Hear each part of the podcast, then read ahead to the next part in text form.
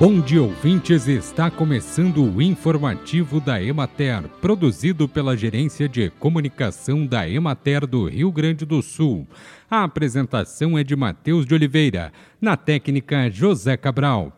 A cultura do milho está em implantação no Rio Grande do Sul. Estima-se que 44% das lavouras projetadas já tenham sido plantadas até o final da semana passada.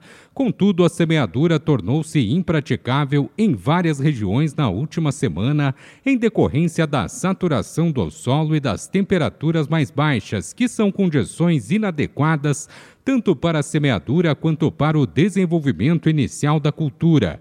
As lavouras estão em fase de emergência e em desenvolvimento vegetativo.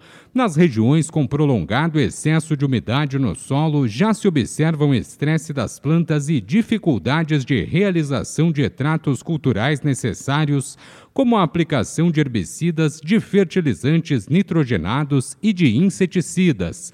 No aspecto fitossanitário, o monitoramento da cigarrinha do milho nas lavouras emergentes está sendo intensificado com capturas diárias em armadilhas.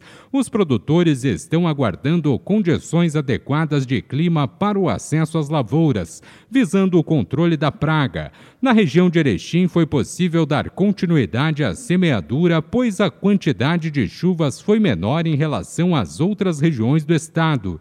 Com isso, o índice regional de implantação das lavouras aumentou de 50% para 60% em relação à área projetada.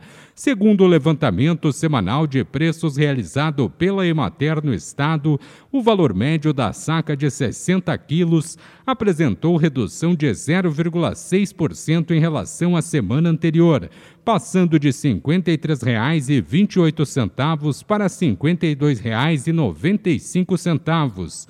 Bem, e por hoje é isso, nós vamos ficando por aqui, mas amanhã tem mais informativo da Emater. Um bom dia a todos que nos acompanharam e até lá!